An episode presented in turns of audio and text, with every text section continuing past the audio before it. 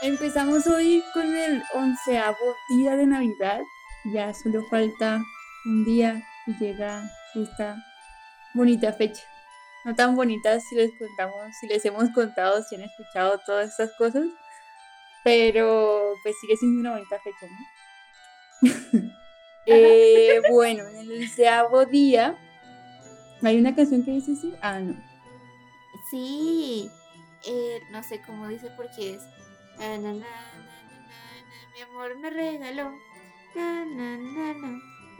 Que son varios regalos. Sí, pues son 12. Como nuestras cápsulas sangrientas de Navidad. Este caso se llama un alboroto navideño. Está bien feito, la verdad.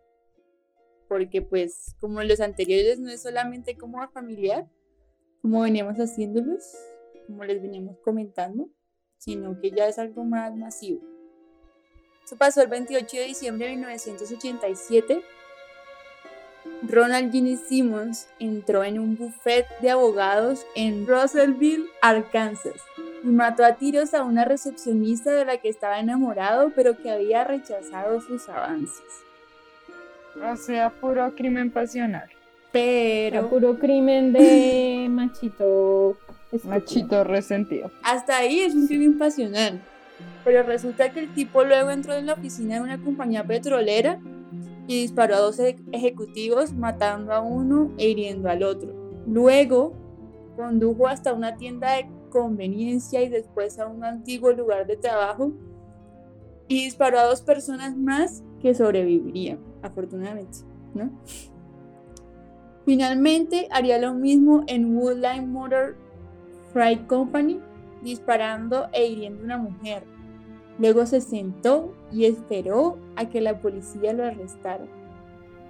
¿Qué? O sea, fue como, bueno, ya maté a todo el mundo, ahora que me venga a buscar. Ahora Ya, ya, ahora sí, ya no tengo nada que hacer. Ya como que, que venga. ya se me desocupó la agenda. Bueno, pues ya. Sentémonos a esperar. Uy, no, pero súper creepy. Hay gente que raro. le coge la culpa, o sea, como que está en un momento de adrenalina, en el momento mato a todo el mundo y luego llega un momento en que entra en la realidad y es como, oh puta, la cagué. Uno diría como que, bueno, ahí como que ya lleva como a varias personas, pero resulta que cuando lo arrestaron, se dieron cuenta que estes- estos, estos asesinatos solamente fueron el cierre de ese periodo festivo, porque seis días antes había disparado y estrangulado a su esposa, dos hijos y cuatro hijas. ¿Está loco? ¿Qué? Señor. Señor. Resulta que este tipo, resulta que este tipo luego se sentó en la casa entre los cuerpos durante cuatro días y se fue solo para visitar un bar. Pero Ay, no. el día, o sea, hay, un- hay algo que, que hacen como en, en Europa, no sé si en toda Europa, pero en- Por eso yo no voy a Europa, porque hay algo que hacen que se llama Unas tradiciones raras. nada más. Sí, o sea, uno para que quiere ir allá. Hay algo que se llama eh, Boxing Day, que es el segundo día de Navidad, que es el 26 de diciembre. Y resulta que nueve parientes más se presentaron para visitar a la familia. Y el man también los mató? los Sí, Señor. incluidos a los nietos. Entonces, prácticamente en total, le quitó la vida a 16 personas esa Navidad. Wow. Señor. Uy, ¿qué pasado? Sí. Qué miedo, ¿no? Ay, Además, vivir cuatro días después. rodeado de los cuerpos. No, sí, re creepy. O sea, como el señor muy loco, ¿no? Como, Sí, Ah, sí, sí, mira, aquí está. sí, o sea. Pero ¿saben no a sé. qué me recuerda ese caso? Me recuerda al de Poseto, al tipo este que literalmente Ah, sí. mató a la mamá, luego mató a la vecina, luego se fue a la universidad, yo no, yo no me acuerdo dónde, para dónde se fue, y luego se fue al restaurante y mató a todo el mundo, y se mató, Sí.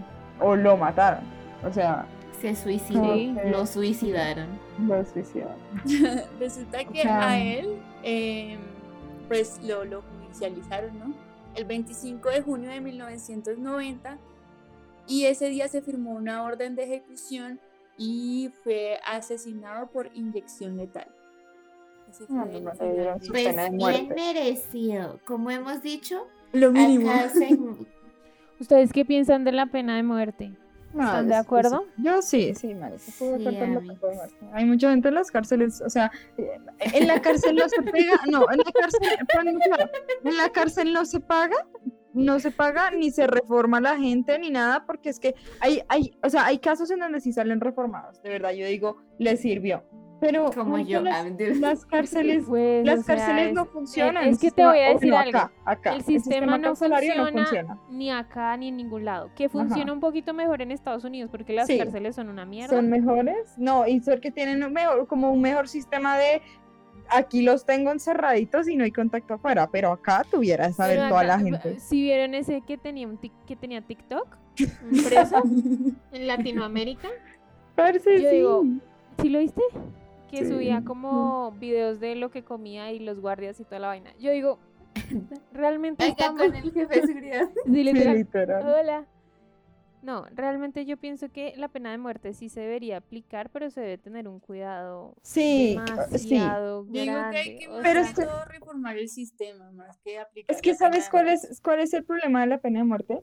Que bueno, ya lo mataste y ya se murió, ¿no? O sea, no hay no marcha atrás. El problema del sistema, del sistema es que la justicia es tan, o sea, de verdad es tan malo que, que van y meten a la cárcel a alguien inocente y se enteran de eso 30 años después o lo que sea, o cumple su Sí, condena el y luego dicen, ahí, ¿qué y tal? luego, ajá, y- penalizado de muerte y luego a exacto, los lo 50 maten y años. luego digan, no, no "Ay, fue. amigos, no era. Era este sea, otro que ya se murió de viejo. Y Yo ya, digo como, sí. como pena de muerte para los violadores y eso que uno diga, o sea, hay prueba y evidencia, me violó, castración química, que le castración duela. química, que literal le hagan así en las bolitas. Sí. O sea, Y- sí, y- sí, sí. estoy de acuerdo. Bueno, Pero O sea, como yo digo, como pedófilos y cosas así. Pero bueno, terrible, terrible, el sistema es terrible. No, yo lo que me refiero es que realmente, digamos, yo vi en la universidad una materia que se llamaba suplicios y penas de muerte.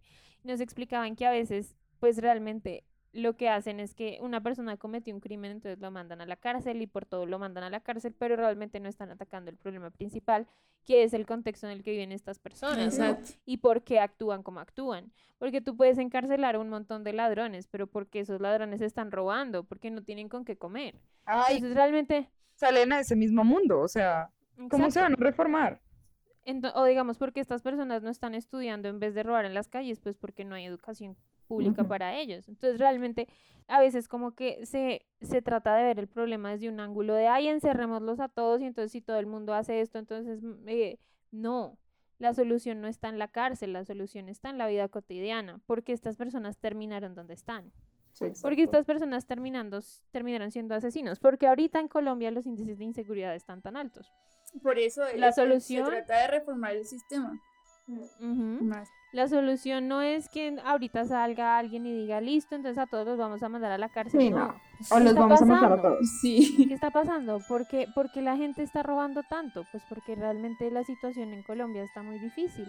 Y más teniendo en cuenta que Colombia recibe a muchos extranjeros que no tienen absolutamente nada ni con qué comer ni con qué nada. Entonces, creo que ayudas sociales sería mejor que mandar a la cárcel. Bueno, no sé. ¿Ustedes qué opinan? Sí, este papá de violadores y pedófilos. Y asesinos de niños. la así- vaina, Sí, o sea, sí. O sea, como crímenes mayores, ¿no? sí. Ajá. Pero esa es la última instancia, no la Ajá. primera. Sí, no, no. Para Exacto. mí. Así acaba pues este onceavo día de Navidad. Recuerde comentar, comentar sobre todo lo que estamos hablando aquí, sobre la pena de muerte, sobre los casos. Eh, tenemos Instagram, Creen Cascol, ya saben, estar pendiente de todo lo que estaremos subiendo y los próximos capítulos también. Los estaremos comentando por ahí. Chao. Bye. Bye.